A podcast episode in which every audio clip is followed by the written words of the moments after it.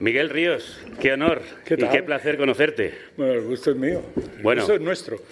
Cumplimos aquí una deuda histórica para nosotros, que hemos entrevistado a muchos de tus amigos, pero con todo el tiempo que llevamos y todo el tiempo que tú llevas, aún no te habíamos entrevistado. Estamos Sí. aquí en Estación Podcast, celebrando el arte del sonido y la escucha.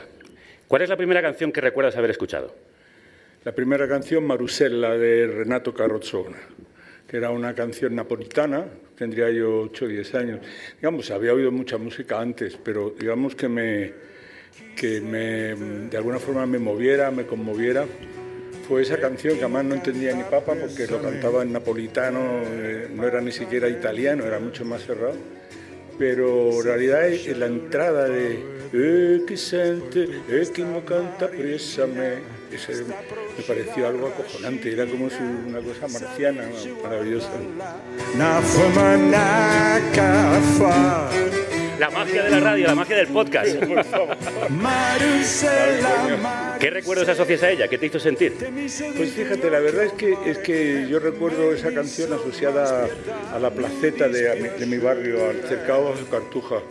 Yo nací en, una, en un sitio que es netamente meridional, es como de pronto, eh, si abrieras la puerta podías estar también en Sicilia, podías estar en cualquier lado del Mediterráneo, en una parte de Granada que estaba eh, eh, casi rural, estaba casi en la, en la frontera con, con el campo.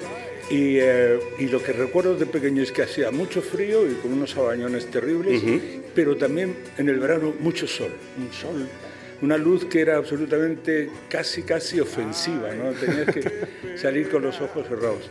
Y esta canción la, la, la asocio a la segunda parte, la asocio a la parte luminosa, de Luminosa. la vida, ¿no? Porque, claro, ten en cuenta que la España de los... Yo estoy hablando del año 52, 53, 54, que sería esa canción, sería ese año, que recuerdo que, que, claro, en España era muy gris. ¿no? Bueno, vosotros no la conocíais porque la habréis visto a lo mejor algunos en el nodo, pero quiero decirles, deciros que, que es que era un- ahora te puedes dar cuenta de lo de- no te dabas cuenta entonces porque no tenías perspectiva pero ahora te das cuenta de cómo pudimos estar viviendo en, una, en un sitio una sitio tan opresivo tan tan eh, no te dabas cuenta porque no sabías que existía otra cosa Claro. ¿no?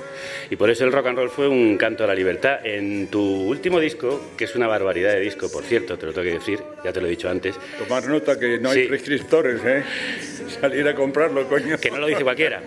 exacto Titulado Un largo tiempo, un tiempo largo, celebras tu largo tiempo en la música y empiezas por el principio, con Memphis Granada, recordando precisamente además esos tiempos, los finales de los 50, la tienda de discos, Elvis, eh, las plazoletas, libertad y rock and roll, una ola planetaria que salvó a tu generación, dices, por cierto que también salvó a las que vinimos después. Claro, claro, nosotros pusimos la primera piedra. ¿Cuándo te diste cuenta de que te querías dedicar al rock? Inmediatamente. La verdad es que yo empecé a cantar eh, en el colegio, de muy, era una, era una, tenía algo como muy rockero eso de cantar sin si- que el rock existiera porque te escaqueabas de las cosas. El cura te man- sí, sí, el cura te mandaba, decía, "Ay, Ríos, que estamos preparando una función y tienes que cantar, aprenderte este papel. Y yo decía, joder, tío, no tengo que llevar ningún deber, ya no hago más deberes en todo lo que me queda de curso, porque el rollo era el que le decía yo, don Rafael se llamaba el maestro. Le decía, don Rafael, es que es muy difícil el papel, me lo tengo que aprender. Y tal. bueno, Ríos, otra vez, pero qué cara tiene. Me, daba, dos barazos de estos que daban los curas, así de que... y, la verdad que, que eso fue, digamos... eh, el descubrir que había un, algo que me distinguía de todos los demás chavales del colegio. ¿Pero te acuerdas de la primera vez que cantaste? Sí, me acuerdo perfectamente. Adeste Fideles. Letin triunfante. Adeste fi... Me pasó como con Carusone, que Sí. no sabía lo que decía la letra porque estaba en latín y no tenía ni puta idea. tío. Y era Adeste Fideles, Letin triunfante, venite, venite. Y es preciosa la canción, pero, pero es una pena que sea de, de la iglesia y esas cosas, pero es un, es un temazo. Algún defecto tenía que tener. Claro, claro, claro. no ¿Y el primer temazo que cantaste? Digamos, temazo, temazo. O yo- la primera canción, aparte de este Fideles, que recuerdas cansar- cantar ya eh, de rock and roll. O- De rock and roll, rock and roll, la primera canción fue La Plaga. Ah. A mí me salvaron la vida los Teen Tops. Anda. Yo creo que los, sí, sí, los Teen Tops fueron absolutamente fundamentales en mi existencia, porque, hombre, Elvis Presley llegó antes, pero eh, yo no sabía que eso se podía cantar en español. O sea, Claro. quiero decir, no, para, no había eh, em, traductor simultáneo, entonces ya, bueno, ¿qué dirá este pavo, tío? Este es la hostia, tío. Pero, porque yo, eh, claro, para poner antecedentes, yo estuve trabajando, entré en unos grandes almacenes y en el transcurso que yo entré en el 59 eh, del siglo pasado, eh, en el transcurso de ese tiempo pusieron una sección de discos. Ah. O sea, la modernidad empezó a entrar en España a tal velocidad que eh, de popelines me mandaron a discos. Entonces, en vez de decir, Ríos, coja usted esta pieza y dóblela y póngala usted en el estante de los popelines. Pues no, me mandaron a un sitio que se llamaba discos porque yo eh, cantaba. Yo había cantado en Radio Granada Ah. y me había oído uno de los jefes, ha dicho, hombre, si este canta, pues este lo ponemos ahí. ¿Qué sabrá de esto? Y, y la primera vez que yo oí que eh, abrí una, digamos, que me convulsionó, que abrí una, una caja de discos era Hound Dog de Elvis Presley. Me pareció acojonante, fue una cosa como... Te voló la cabeza. Sí, como si fuera de verdad epifánico. De pronto, voy a decir la palabra, fue una, una epifanía realmente. Estás muy religioso. De pronto vi y digo, me cago en la hostia, tío, era Dios, era Dios. Pues sí que lo era. Claro, claro, De sí. hecho, por eso no ha muerto. Por, exactamente, por eso está todavía por ahí flotando, no en el éter. Pero oye, Y, la ah, primera... no, y termino muy rápido. Yo ya sé que tenemos poco tiempo, yo me enrollo mucho. Pero el rollo de esto fue que, con eso ser eh, fantástico para mí, fueron los Teen Tops. Fue Enrique Guzmán, el tipo que cantaba las mismas canciones que Sí. Elvis, pero las cantaba de puta madre. En un idioma que entendías. Con un swing acojonante, con una, con una naturalidad. O sea, y de pronto dije, joder, y además me enteré por el tío de la tienda de discos que venía a vender, que venían vendedores a vender, me enteré de que tenía dos años más que yo nada más. Fíjate. Digo, joder, tío, pues esto, Te lo puedo hacer yo. esto es un oficio. Claro. claro. eso- Eso fue, fue clave, fue clave en mi vida el, el hecho de que, porque inmediatamente después, lo primero que hice fue relacionarme con los vendedores que venían con los discos, las muestras. Los discos no se compraban entonces al por mayor, venía un tipo con los discos que iba- salían en, en dos meses. Entonces venían con las muestras de los discos, te los enseñaban y tú los ponías ahí y hacías un pedido. Te aventurabas a, a pedir cuatro, cuatro discos del dúo dinámico, por ejemplo. O sea, esas, esos eran los pedidos. Uno de, de Elvis Presley o dos, porque es que se vendían muy pocos discos. Pero claro, yo cuando a los Teen Tops dije, joder, aquí está, aquí está, la- el truco es este. Pues así empezó. Miguel Ríos, nuestro Elvis, y así empieza este carne cruda tan especial. A él y a todos y todas las que llenáis este auditorio, como no puede ser de otra forma, os decimos. Esto no se ha hecho nunca en la radio. Originalidad absoluta. Bueno, hijas del rock and roll, os saludan las aliadas de la noche, seres eléctricos, que hoy grabamos este episodio en Estación Podcast, el primer festival iberoamericano en este formato en el que nosotras empezamos cuando el podcast era campo.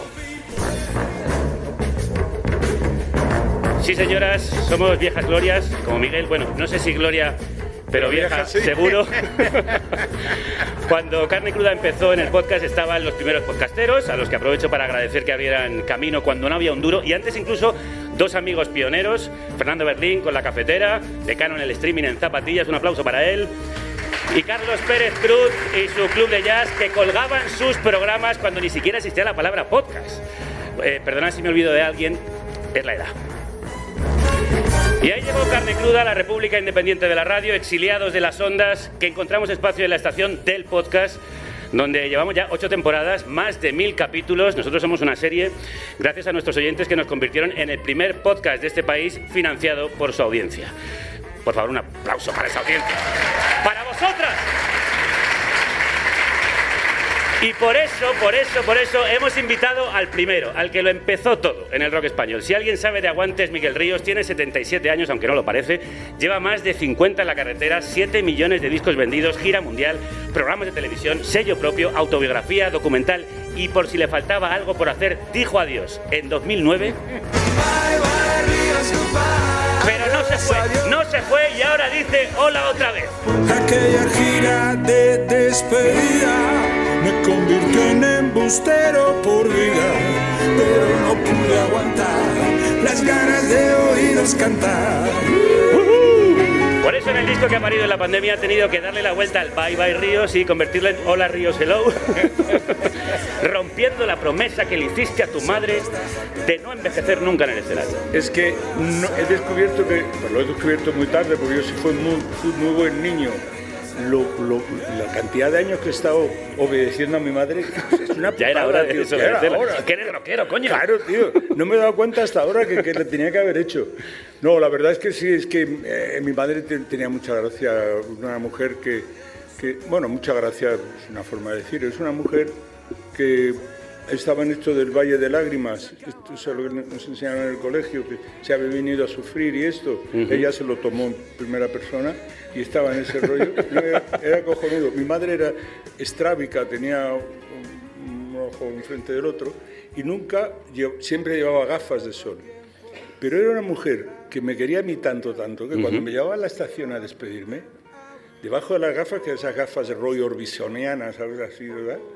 La- Ella sonreía así muy tímidamente, muy, Sí. a, muy al, Mona, al Mona Lisa, así, esa sonrisa insinuada, y le caían dos lagrimones, acojonante. Oh. Yo la veía al pie del tren, tío, y de una cosa... Bueno, aquí necesitas un agitador de masas. ¿eh? Hombre, macho, que yo Oye, traigo yo los so- efectos sonoros de casa. Yo solo hago, yo solo hago bolos por fin de semana. ¿eh? Si quieres yo te animo, te hago de cla y te voy animando no, al al revés, yo también voy a tener que venir aquí yo, tío. Yo soy el Porque yo telonero. cuando digo ¡ah! ¿Eh?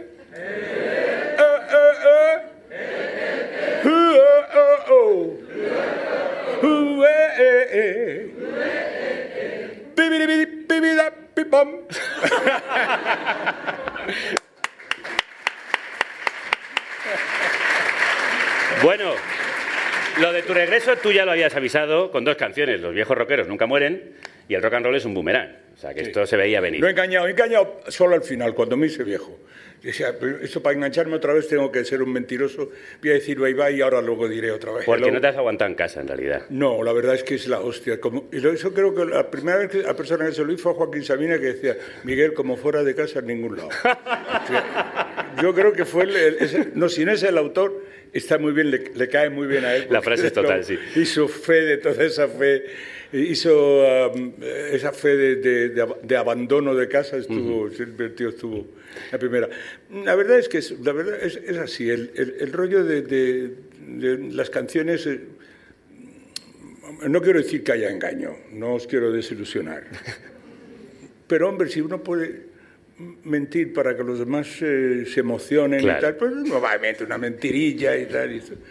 Porque lo que creo que es más importante eh, como, como mm, vehículo, como forma para una canción es que, que emociona a la gente. O sea que de alguna forma, y no se sabe por qué circuitos del cerebro entran, de pronto a alguien le, le llega esa canción de una forma, de un, de un modo en que a otros no le llega para nada. Y, y de pronto yo ya, mm, por ejemplo, el Only You de los Platters, y, y me ponía a llorar y no sabía qué estaban diciendo los Platters. Bueno, que tú eres muy de llorar, ¿no? Que te llamaban Bob Dylan.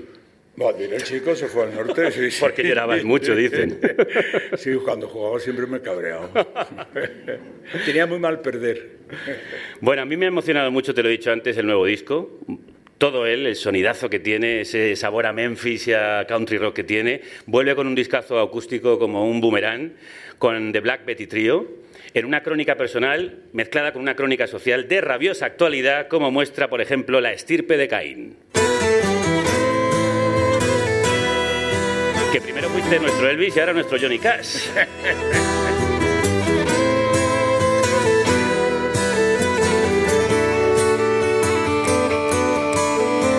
Año 20 del tercer milenio. Una pandemia confinó a la humanidad. Ya, ya, ya, que estás aprendiendo la guitarra, ¿no? Bueno, ya sé algo más. Ya he aprend- he aprendido. Ya has aprendido, ¿no? Bueno, he aprendido a tocar estos tres acordes. Qué bien. De cualquier forma, eso que decías de Johnny Cash y Elvis, he estado, he estado leyendo, me regalaron, bueno, me lo regaló Raúl del Pozo, que, que hemos hecho una colaboración juntos que sale ahora, que curiosamente Sí. la canción se llama Caín y Abel, no sé, me, me he abonado ese nombre. Y eh, él en todo su agradecimiento me, me regaló una biografía de Elvis que ha salido, se llama- el tipo se llama Ray Connolly, que es, te digo, es- Delicioso. es- habla de Elvis de la... Mira que yo he leído cosas de Elvis que, digamos, eh, mi santoral ha estado siempre en la cúspide, pero había de- cosas que no sabía. O sea, la soledad de este tipo, o sea, la voladura de cabeza que tuvo ese tío con un manager que se llamaba el, el coronel. eh, Oye, que no hemos venido a hablar de Elvis, que hemos venido a hablar de Miguel Ríos. pero yo, estoy- él- yo creo que vende más Elvis. ¿eh? ¿Tú te has sentido Incluso solo? muerte, incluso muerto. ¿Tú te has sentido solo? Porque se, se habla a veces de esa soledad No. del rockero, que tiene el aplauso de la masa, pero luego se mete solo en la cama a veces. No, pero tú, te digo una cosa, la soledad que tenía este tío es que este tío llegó a decirle al coronel Parker, le, decía, le dijo, oye, eh, yo es que ya no puedo vivir, yo estoy polla, ya, yo me quiero, ah, esto es una mierda, yo lo quiero dejar. Eh, y le- el tipo este que era, un, era uno de las, es un taur, una de las peores personas que ha dado el show business, de los peores, de los peores. eh, Y mira que hay casos. Mala persona, no, pero, pero muy mala persona ese tipo.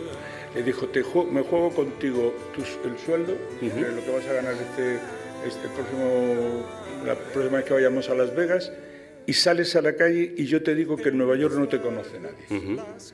Y se juegan y sale y, Nueva- y se dio una vuelta alrededor de la manzana donde estaban grabando en el estudio.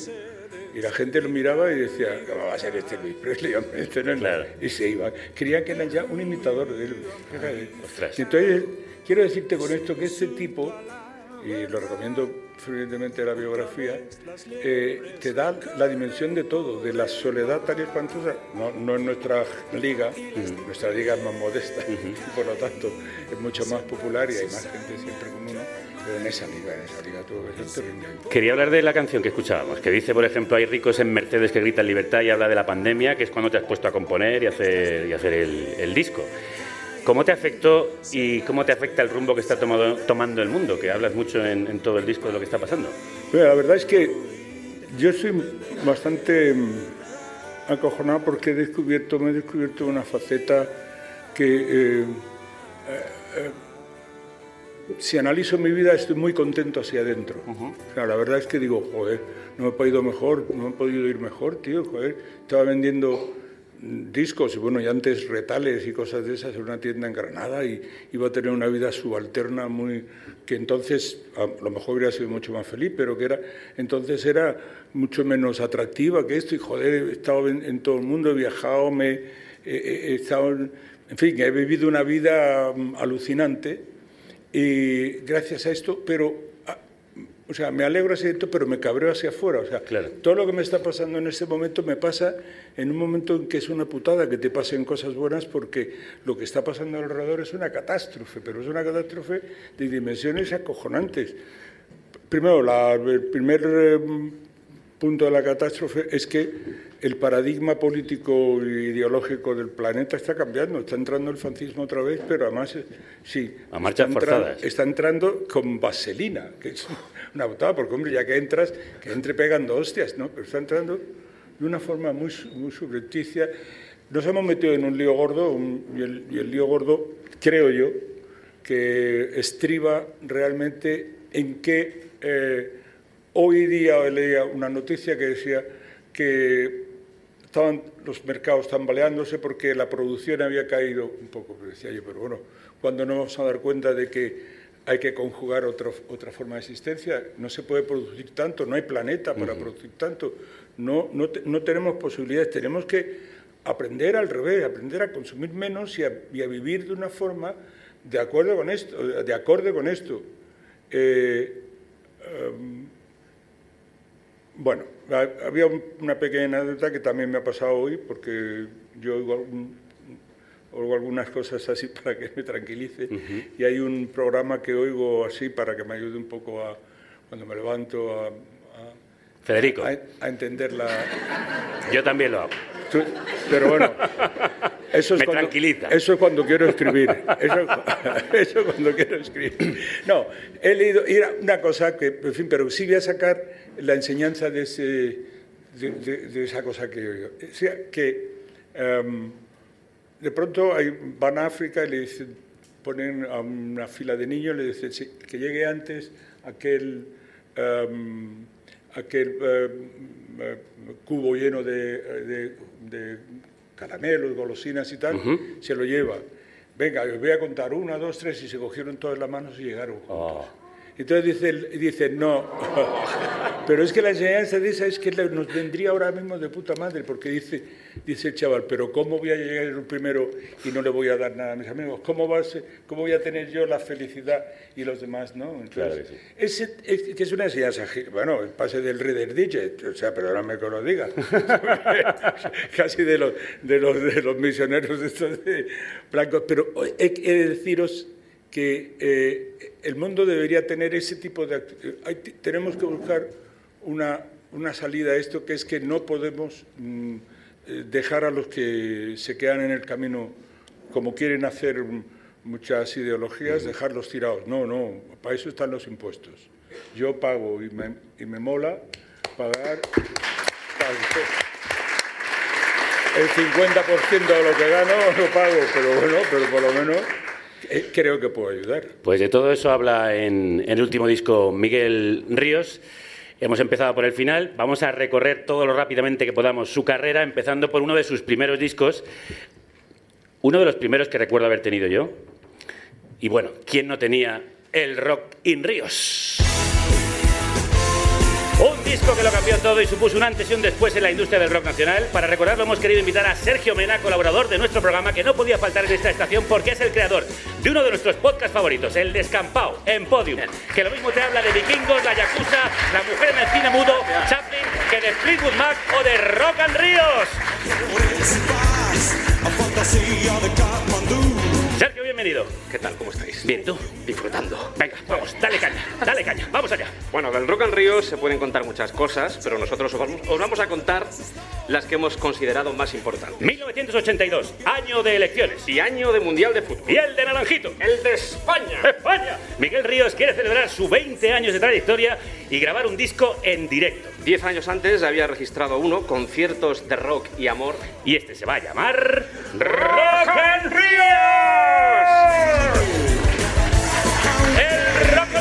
Siempre, siempre, siempre, siempre presente. Se eligen dos fechas, 5 y 6 de marzo de 1982 en el antiguo pabellón del Real Madrid. El que había en la ciudad deportiva. Ya no existe, ahora hay rascacielos. Eso es, cuatro. Oye, ¿solo dos fechas para grabar? Sí, y cuatro para mezclar. ¿Pero vais a hacer un disco doble? ¿Estáis locos? Los tenemos como cocos. Pero haremos una gira primero, ¿no? No, primero grabamos el disco y luego ya sí eso hacemos la gira. ¡Eso es imposible!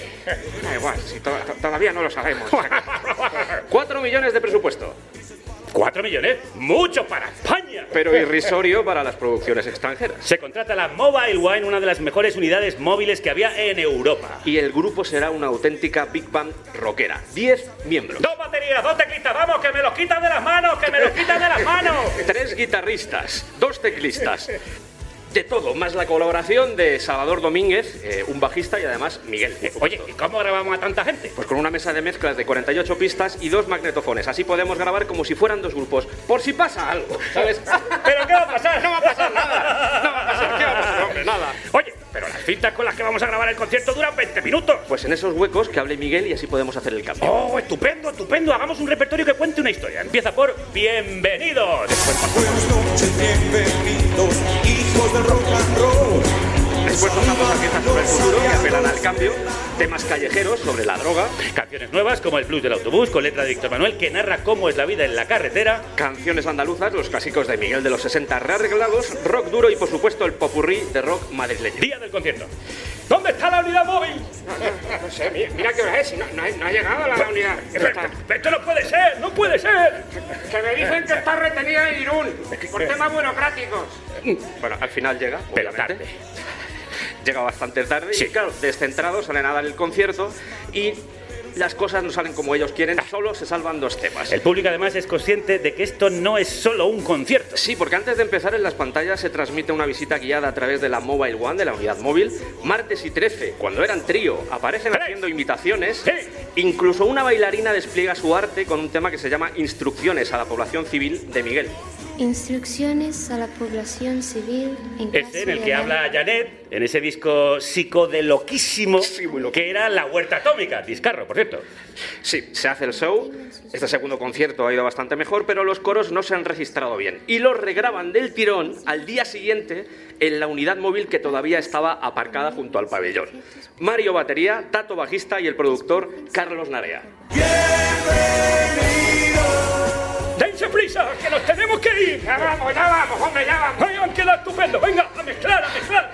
Viajan a Londres para hacer la mezcla cuatro días. La sincronización, de repente, entre las dos máquinas que han registrado el concierto, nadie lo vio venir, falla.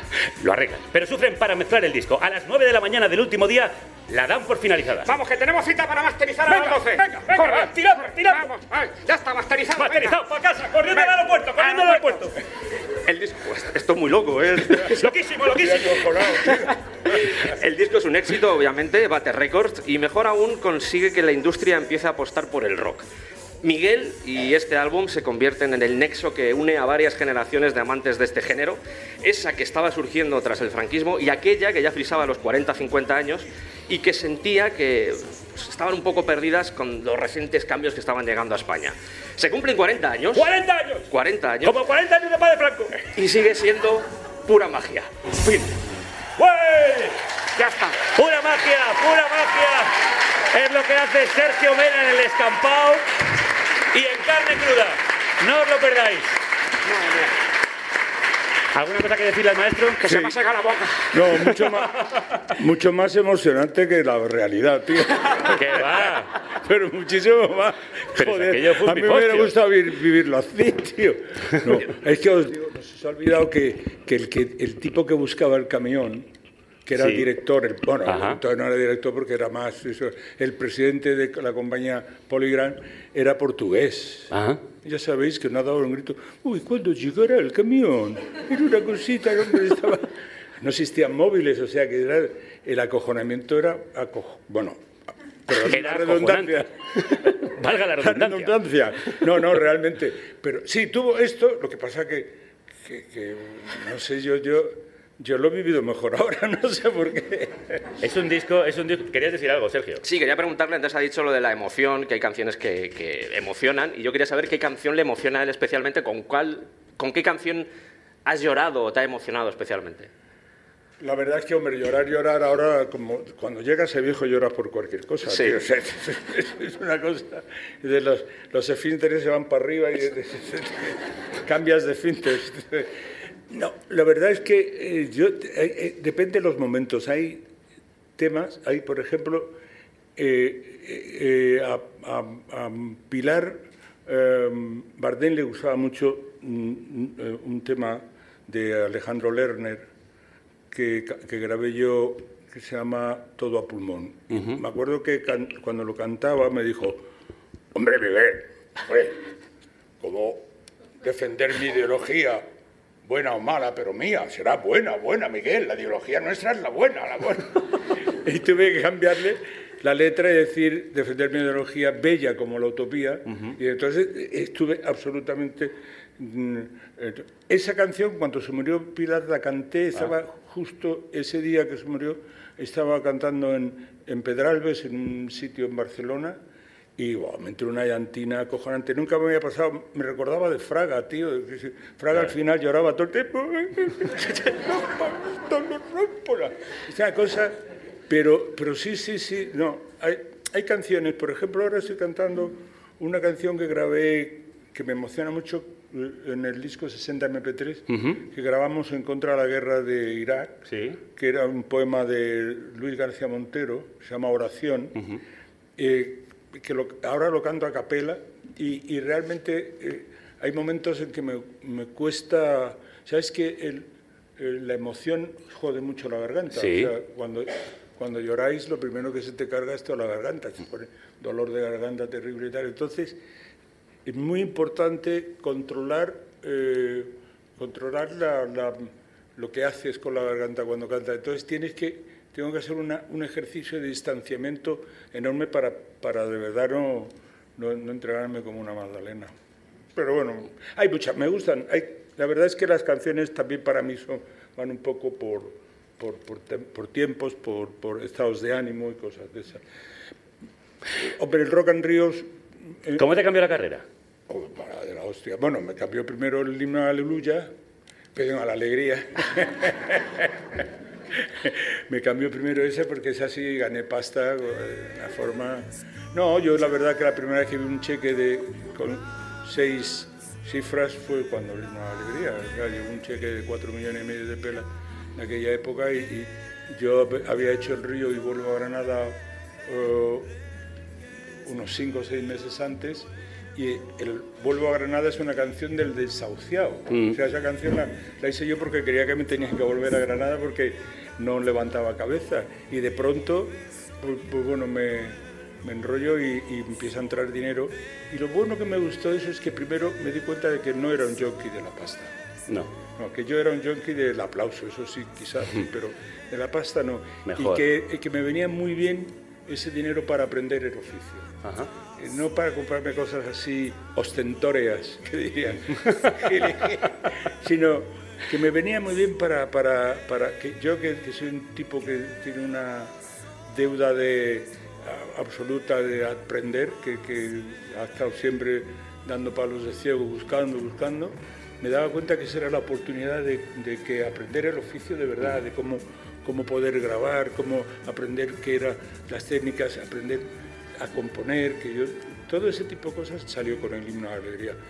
Y luego, y también la independencia, porque yo tenía una, en esa compañía de discos, con Rafael Trabuquel y Gualo de los Ríos, que en paz, eh, en paz descansen los dos, tenía siempre una cuita terrible, tenía una pelea porque yo quería grabar más rock, con bandas más, digamos, que luego pudieran ser lo mismo que oía la gente cuando Sí. iba a los bolos y tal. Y, y ahí era una lucha enorme porque yo su sonido era el sonido ampuloso, aquel de tantos violines y tal, que tenían razón porque vendían muchos discos y a mí me vino muy bien también, ¿no?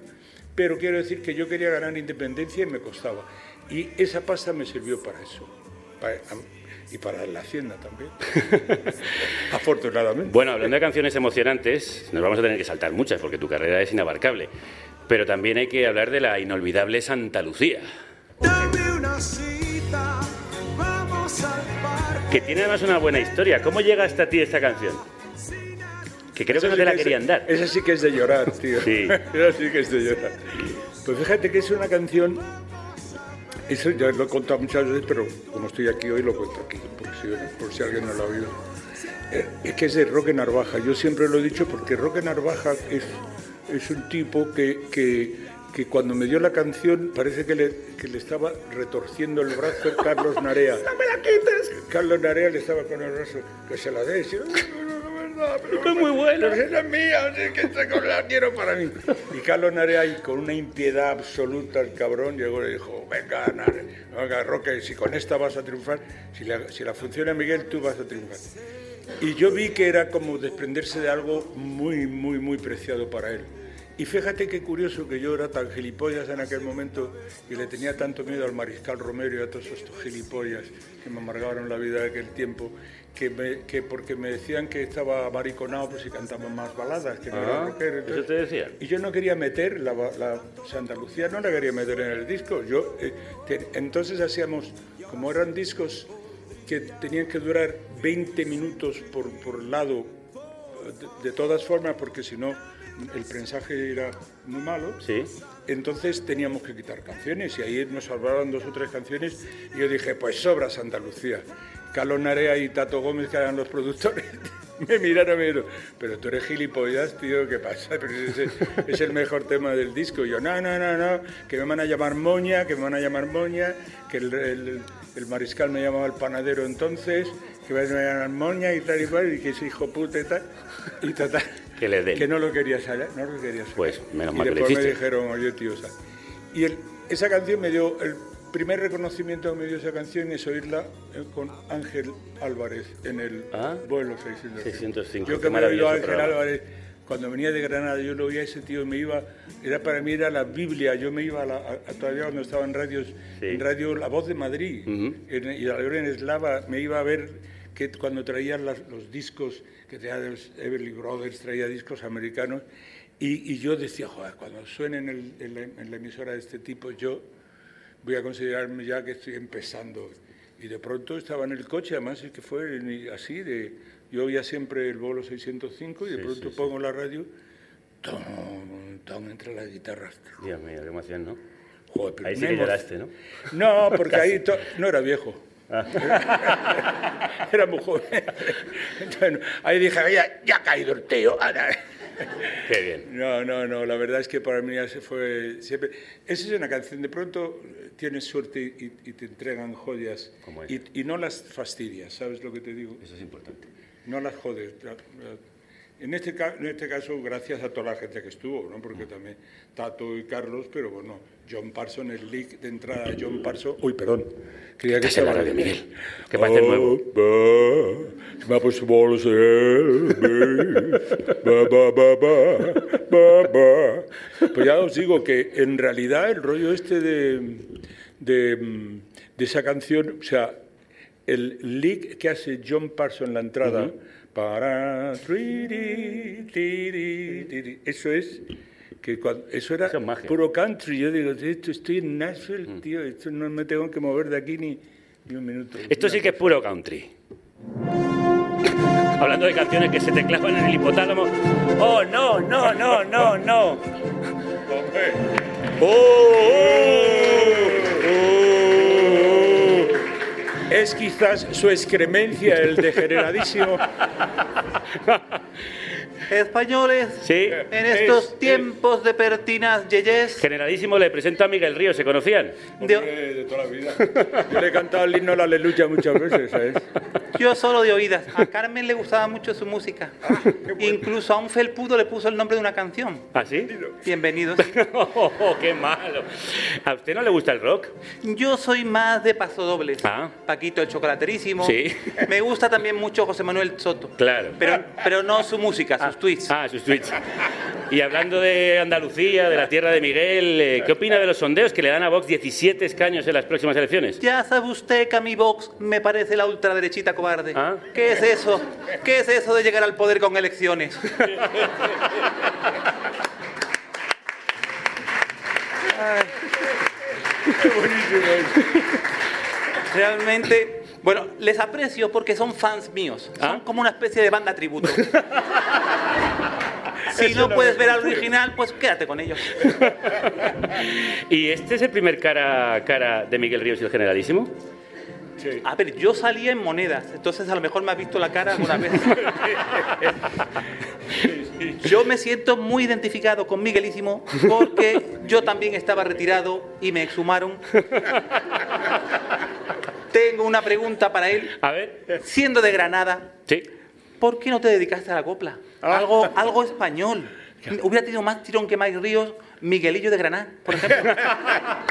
O sea, el pitarraco de, Argen- de Granada, el pitarraco del, del- Pues la verdad es que ha habido, la, la copla lo representaba mucho a usted, Clemencia. Sí. Y entonces, claro, yo no, no quería, no. La verdad que era algo que era... el error.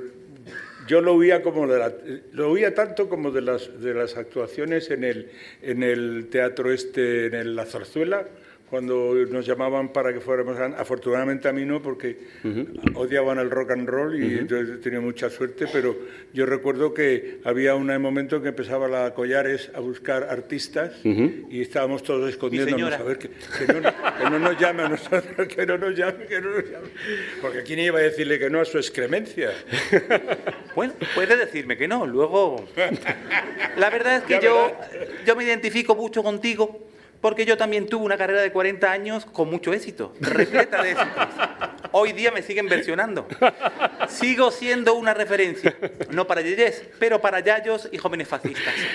Es cierto, es cierto. Bueno, eh, bien dice Miguel que a los viejos rockeros nunca se les mata, a los viejos fascistas parece que tampoco. Menos. Eh, Miguel, para terminar, ¿cómo fue hacer rock durante la época en la que estaba su excrescencia? Ay, cojonudo. Te digo una cosa.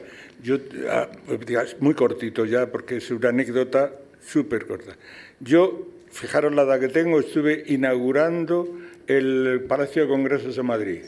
Eso fue, digamos, que hicieron una especie de, de festival en el que cerraba Lola Flores como gran estrella y entonces llevaron a, a varios a, a estos grupos regionales que bailaban, danza y tal, y alguien, un yeye, que cantara rock and roll. Y fuimos nosotros. Y tuve la suerte de ponerme a cantar y Fraga Iribarne se levantó con cuando era ministro. Se levantaron y se fueron. En medio de la canción. Bien. Y dije, joder, tío, qué principio más bonote. Pues mira, hemos empezado con los principios y acabamos con ellos porque el rock and roll es un boomerang. Miguel Ríos, nuestro rey del rock, ¿qué tiempo más corto se me ha hecho esta entrevista? A mí también. Pero Sí, tengo que largo- decirte... Largo mucho. te- no, Javi. no, pero ha sido, que ha sido maravilloso y apasionante.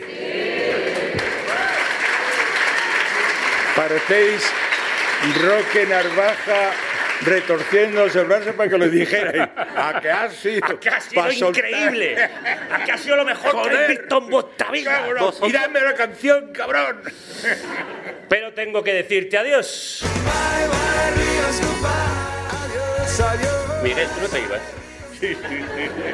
Bueno, bueno, si se queda, bueno, pues te digo, Miguel Ríos, solo otra vez. Aquella gira de despedida me convirtió Que yo seguiría toda la vida sin que te fueras, pero, en fin, eh, te tienes que ir, pero no te vas, ¿no? Adiós con el corazón. Esta era nuestra manera de decirte, Miguel, que alguien como tú ojalá no se vaya nunca. Muchas gracias. Un placer enorme. La verdad, estupendo. Muchísimas gracias.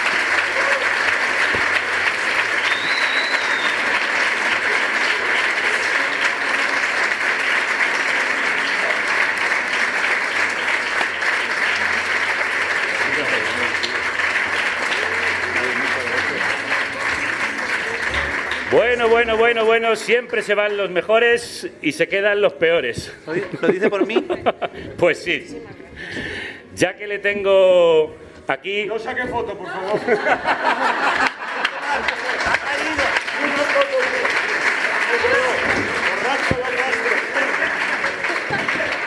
Ya que le tengo aquí, Frankie, Si es que caen todos. sí caen todos. De paso a lo siguiente. Eh, pues sí.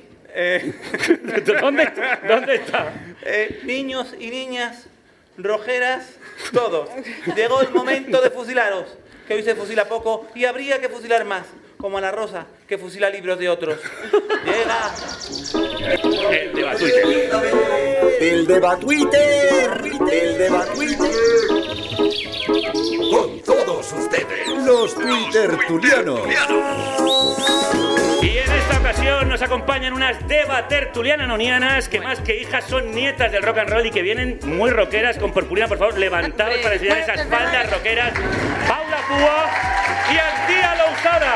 ¡Yeah! Bien ahí moviendo, moviendo el cucu. ¿Eh? Yo he sido más tonta porque me la he puesto de falda y no se, claro, no se ve. Bueno, siempre que quieras te levantas para que la gente vea ese pedazo de falda. Eh, y Pepe Macías. Españoles. No, no, eres- no, no, no, generalísimo, no me haga un Miguel Ríos. Usted tiene que irse y venir Pepe Macías. Eso Por favor, es muy turbio, Esto, esto es sencillísito, mira. Eh, buenas noches. eh, Oh, Impresionante cambio. Cambió. Se ha cambiado la gorra. A ver, Pepe, esto, está- a ver, esto es la radio. Españoles, estamos aquí. Bueno, vamos a continuar porque ya es un poco tarde. Son gags de radio buenísimos, ¿eh? Sí, gags de radio. Afortunadamente eso también se transmite en streaming y creo que alguien lo está grabando, o sea que se puede ver. ¿En Steam qué? bueno, vamos a continuar. Eh, con este estúpido cambio de gorras, damos pasos a nuestros titulares de hoy. Vole Twitter, Twitter. Información con carácter en 140 caracteres. Y es que el último LP del coronavirus ha tenido poco éxito y ahora hay un nuevo virus de moda, el Pegasus. A ver, es un virus espía para teléfonos, creo que no es lo mismo. Bueno, yo conozco a gente que le ha puesto mascarilla al móvil y antes de usarlo le echa gel hidroalcohólico. Es cierto que este software de espionaje telefónico está súper de moda. Han sido espiados políticos, activistas, abogados del entorno independentista, incluso el presidente de la Generalitat, el primo de Emilio Aragonés, Pérez. No, no has hecho ese chiste, No, Pepe. no, no. Y el gobierno, después de negar que exista Pegasus, reconoció que Pegasus eran los padres. Y sí, y dijo que habían sido espiados Margarita, lo que se espía no se quita, Robles, Grande Marlasca y Dinarama, o el presidente Pedro Nuestro, tú que estás, Sánchez. Ayer el gobierno destituyó a Paz Esteban como directora de CNI. Sí, deberían haber nombrado a alguien llamado Gloria para poder decir aquí paz y después Gloria. No. Deba tertulianorianas. Pegasus, ¿qué han encontrado en esos teléfonos espiados? Antía la usada. Bueno, todas tenemos un grupo de WhatsApp que eh, pues han abandonado todos y tú te has quedado ahí sola y lo usas para cosas tan pues prosaicas como la lista de la compra, pero también la usas para expresar tus sentimientos. Ujú. Os presento el WhatsApp de Pedro Sánchez. Musiquita. Querido WhatsApp, todo el mundo dice que soy el presidente más atractivo de la democracia. y no Pero yo no me siento así. Zapatero y sus cejas. Aznar y sus abdominales. Hasta me intimidan la barba espesa y los ojitos tiernos de Rajoy. A veces creo ser no ser lo suficiente para que me fetichicen mujeres y gays. Bueno, te tengo que dejar que tengo que gobernar la nación. Besitos. Postdata. Cada día echo más de menos a Pablo Iglesias. Yo creo que esto es lo que hay, no sé. No, no, total. Información de primera mano de nuestro Antía la usada Pegasus particular. Vamos con Paula Púa. Me he puesto un poco triste, me da mucha pena Ya. Pedro Normal. Sánchez, quiero Pedro darle un Sánchez. abrazo. No nos ¿sabes? quitéis esta música que nos pone en situación. Bueno, Pedro. yo es verdad que lo- según mis fuentes, eh, ayer precisamente se hicieron públicas eh, los WhatsApps de Pedro Sánchez y se sabe que ha enviado 62 emojis de fueguitos en la última semana. También se han contado más de 100 berenjenas y ojo que también han visto que tiene silenciado a Pablo Iglesias en Twitter. Ojo, ojo, ¿Cómo cuidado. Ojo, cuidado. Ojo, cuidado. Luego Margarita Robles le han sacado el número de veces que ha hecho sin querer una captura de pantalla cuando intentaba bloquear el móvil. ¿Sabes? En total, 218 veces en este último año, dos menos que yo. Vale, no está mal. Y ojo, sí, perdón, tenemos una última Sí, hora. sí. Pi. Vale, me, me confirman que Pegasus ha descubierto que Robles ha fallado el Wordle de hoy. ¿Qué es el Word? Españoles, españoles, por alusiones, por alusiones. Bueno, majestad emérita. Sí. Usted también. Usted también ha sido infectado con Pegasus. Bueno, es que si no te han hackeado un móvil, pues no eres nadie, Pepe. Sí, ya te digo. Bueno, aunque el- mi móvil yo creo que Pegasus se va a aburrir. De todos modos, siempre ha habido clases. Yo tengo el Pegasus Premium sin publicidad. Sí, sí. Bueno, bueno, además usted ha tenido sus más y sus menos con el CNI. Bueno, CENIC es el diminutivo de Corina. Podría ser, pero no.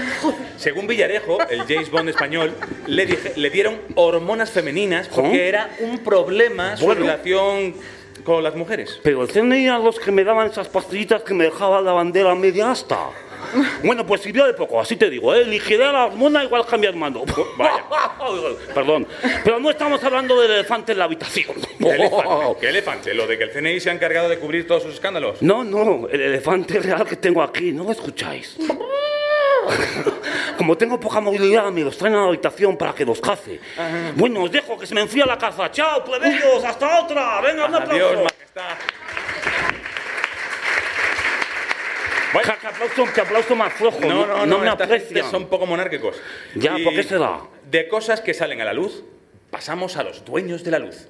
Marinero de luces con alma de fuego y espalda morena. Aunque más... Eh, ¿De dónde sacan las canciones, Pepe? De, vinilos.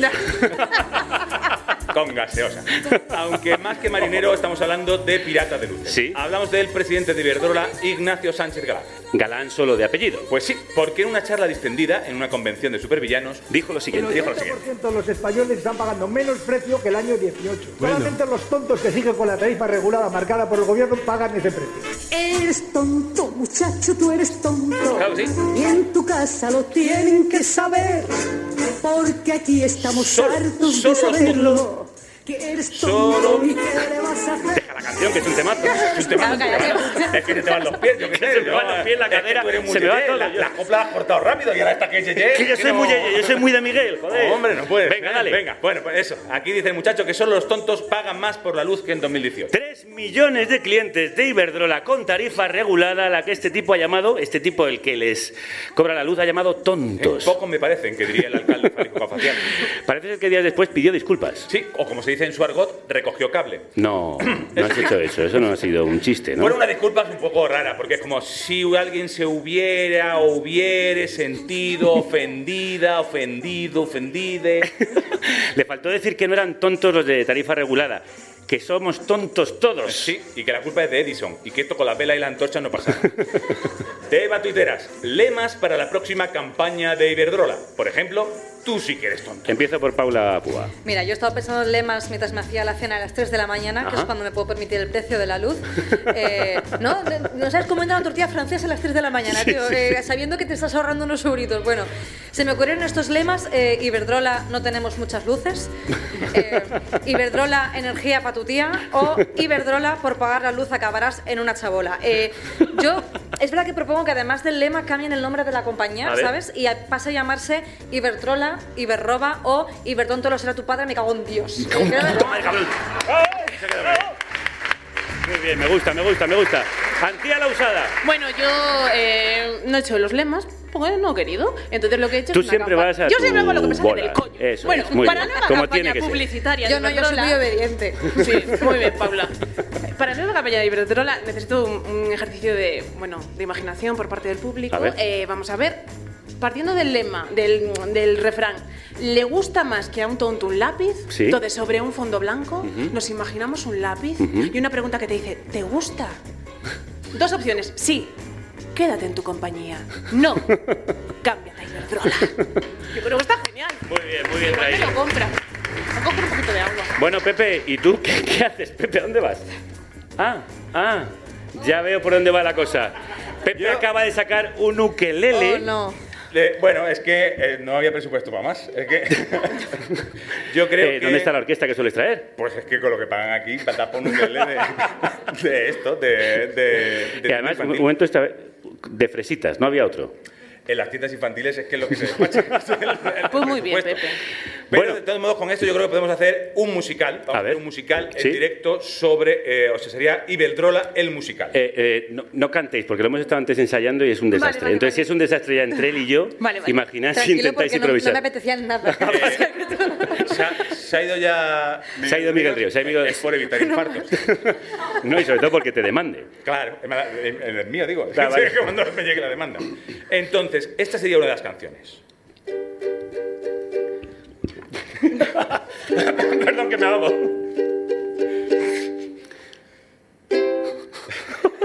Espero que esto se vaya mejor. Porque vaya... Solo los tontos pagan más caro si su tarifa se ha regulado. No te me ofendas, cierra los ojos. La culpa es de este gobierno de rojos. Arriba las manos, sin empatías. Sabes que gano 36 mil euros al día con la energía. 36 mil euros al día. Eres, tonto, y me recuerdas a mí.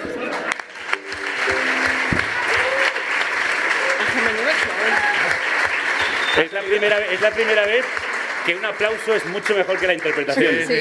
Oye, Pepe, eh, gracias por aprenderte dos acordes para hoy. O sea, Ha salido, la factura, ha salido como la factura regulera. Salido- pero bueno, Nos, va a costar caro Sí, esto. va a costar caro. ¿Sabéis lo que también tiene la factura regulada? No. Los hashtags. Lo sabía. Marchando una de hashtag. Y en nuestro hashtag de hoy hablamos de unas declaraciones que ha hecho el sumo pontífice también llamado...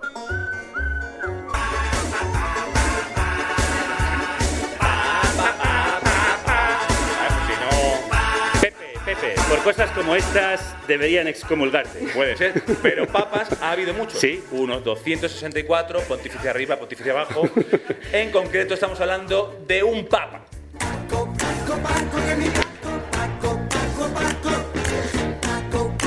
Aquí se te van los pies es- también, es ¿eh? que se me van los pies. Eso Este es más tu rollo. Es que este es más mi rollo, ¿eh? Más yeye, pero folclórico. El Papa Paco, este es uno, en uno de sus monólogos cómicos en el Club del Vaticano, estuvo hablando de las suegras. Madre mía, un tema tan moderno como su vestuario. Sí. El caso es que al principio se puso como a defenderlas, Sí. ¿no? Que si no eran el diablo, Sí. que si hay que tratarlas bien. Ay, siempre hay un pero. Yo no soy racista, pero. Yo no soy homófobo, pero. Yo no soy suegrófobo, pero. Y cito textualmente, o encíclicamente, A ver. dice, a veces son un poco especiales. Ah. A vosotras, suegras, os digo, tened cuidado con vuestras lenguas. Es uno de los pecados de las suegras, la lengua. Madre mía, le faltó contar chistes de gangosos. o sea, que es arévalo. Y esto fue antes de ayer, ¿eh? que tampoco estamos hablando de... Pero bueno, Pero es que es argentino. Eh, Deba tertuliano, nonianas, hashtag papapaco. Frases de suegra para devolvérsela al sumo monologuista papapaco. O lo que tú quieras decirnos, Antía, todo Bueno, tuyo. pues esta, ta- esta sección tampoco la he hecho. eh, me, me he negado, me he negado en rotundo porque no voy a contribuir a perpetuar una imagen nociva de las suegras y por ende de las mujeres. Eso. Y me dirijo a Francisco directamente. La próxima vez que quieras hablar de. Perdona mm, por las gafas. Francisco, la próxima vez que quieras hablar de la familia, acuérdate de los suegros que te tocan el culo y de los cuñados que te tocan el coño. ¡Bravo! ¡Bravo! ¡Dicho! Impresionante, impresionante. Madre mía, ha roto la mesa. Lo sentimos, Estación Podcast, No Círculo de Bellas Artes. Carísimo. La mesa Carísimo. rota, esto no. Paula, A mí me da rabia porque es muy fácil meterse con la suegra si eres el papa, porque tú estás casado con Dios y por arriba de Dios no hay nadie. Entonces no tienes ni suegra ni suegra, ni nadie que te vaya a decir nada. Efectivamente. Entonces, mira, eh, papa, yo. eh, papa, ¿sabes? Bueno, se llama así, ¿no? Mira, pa- mira, papá, eh, yo también seré suegra algún día cuando mi gata conozca a alguien. Así que eh, lo único que voy a decirte es: a las suegras no las toca ni Dios, ¿vale? ¡Bien! ¡Muy bien! Me echo un poco de daño. También, ¿no? Hay que golpear más las mesas. Bueno, venga. Que no son nuestras. Españoles. Bueno, ya llega este, otra En vez. estos tiempos de pertinaz suegrismo. Impresionante el cambio de papel, Pepe. Amiguito, Esto me lo ha copiado Robert De Niro. El Goya. Bueno, generalísimo, otra vez por aquí. ¿No vendrá a hablar de su suegra? Yo no tuve suegra, yo tuve suegrísima. Ah, ya parece que el Papa empezó diciendo que la suegra era un personaje mítico. Bueno, otra cosa no, pero el papa de personajes míticos se entiende. Sí, eh, para él desde luego es mítico porque no tiene, pero suegras, a ver las hayas. Las suegras existen, pero son las madres. Bueno, de todos modos. A mí este papa Rogelio no termina de convencerme. ¿Ah, no? señor, yo le pondría a alguien más papable. A ver. Alguien como Carlos Herrera. Claro, le pega. ¿A quién le pega? No, digo que le pega ir con sotana blanca Bueno, es que también y leer encíclicas. ¿Lo ves? Es que es lo que yo digo, Carlos Herrerísima. Eso sí, no podría ir a bares de picoteo, porque no se puede estar en pisa y repicando. y arriba yo y abajo... ¿Quién ha estado aquí? Que no lo. No sé, es como los Superman. Cada vez que entras en la cabina, Sí, sí, es sale, no, sa- no, sale no. Franco. Mejor vamos a ir acabando Sí. porque finalizamos con nuestra sección más peliculera. La película de la semana. Esto también es de la época en que Miguel Río era, era cadete.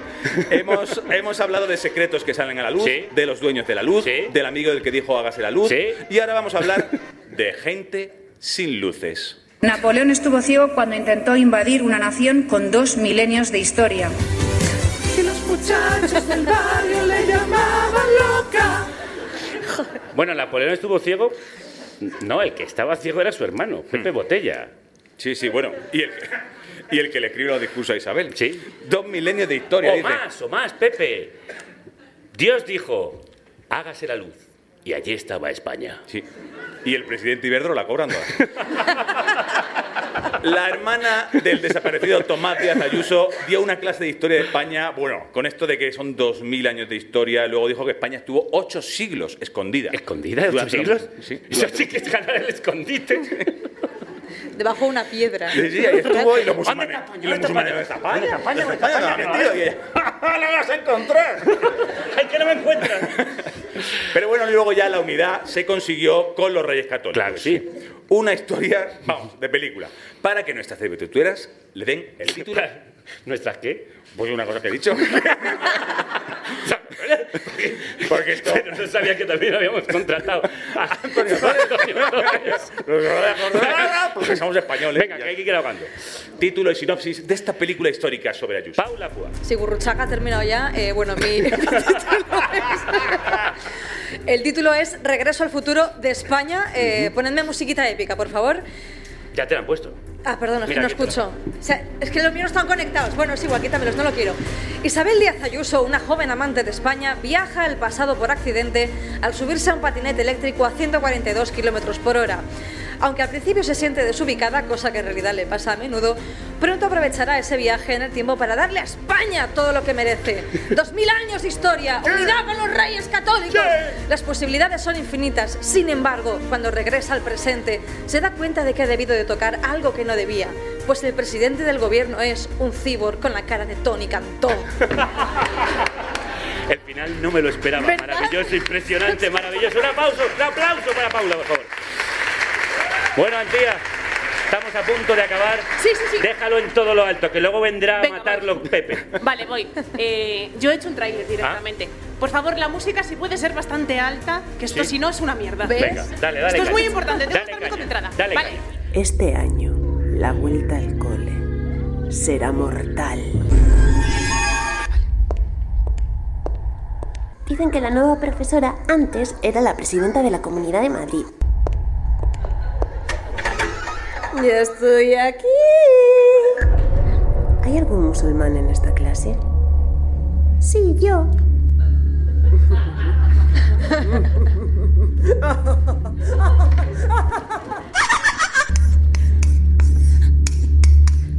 Profesora, me duele la manita de escribir.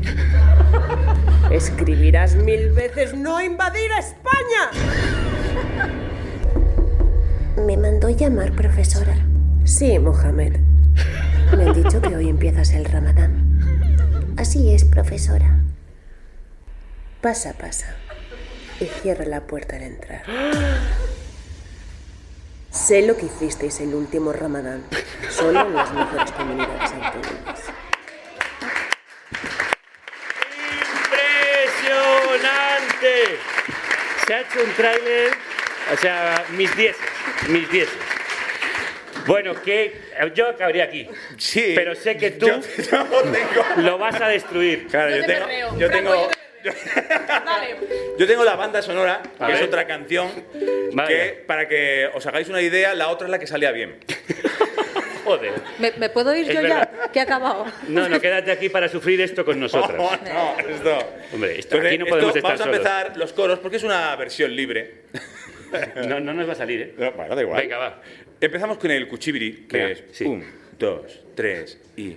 Cuchibiri, cuchibiri, cuchibiri, cuchibiri, cuchibiri, cuchibiri, cuchibiri, cuchibiri, cuchibiri, cuchibiri, cuchibiri, cuchibiri, cuchibiri, cuchibiri, cuchibiri, cuchibiri, cuchibiri. Yo recuerdo aquel día en que España fue nación.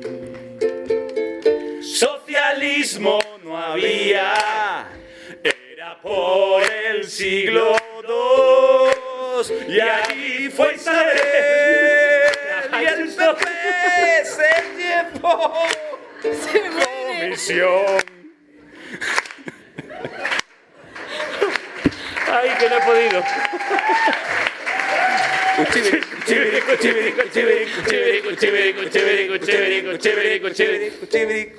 Pepe. Pepe, para. Pepe, Pepe, por favor. O sea, hemos empezado. Para. Para. Leñe. Hemos empezado con Miguel Ríos, joder, y hemos acabado con esto. Hombre, yo, yo creo que de- desde más alto no se puede caer. Bueno, yo creo que mejor nos vamos ya, que esta familia a lo mejor tiene cosas que hacer. Sin duda alguna. Antía La Usada, Paula Púa, un aplauso para estas dos grandes. Y gracias a todas por estar aquí, que decía Miguel Ríos. Gracias a Estación Podcast, a Carlos Galán, Andrés Rodríguez y Nacho Gallego por invitarnos, a Pablo Mateo Escotín, Paul Sanchay y David Tagüeña por la técnica y a todas las que hacen posible este festival, ese equipo de mujeres increíbles, en especial a nuestra Paz Galeana, que ha coordinado todo esto. Os la dejamos, pero con vuelta. Porque, como decía otro músico, no podemos vivir sin ella. Y tampoco sin vosotras. ¡Hala! Nos vamos, nos vemos en los bares. Poner monises en carne cruda.es y que la radio os acompañe.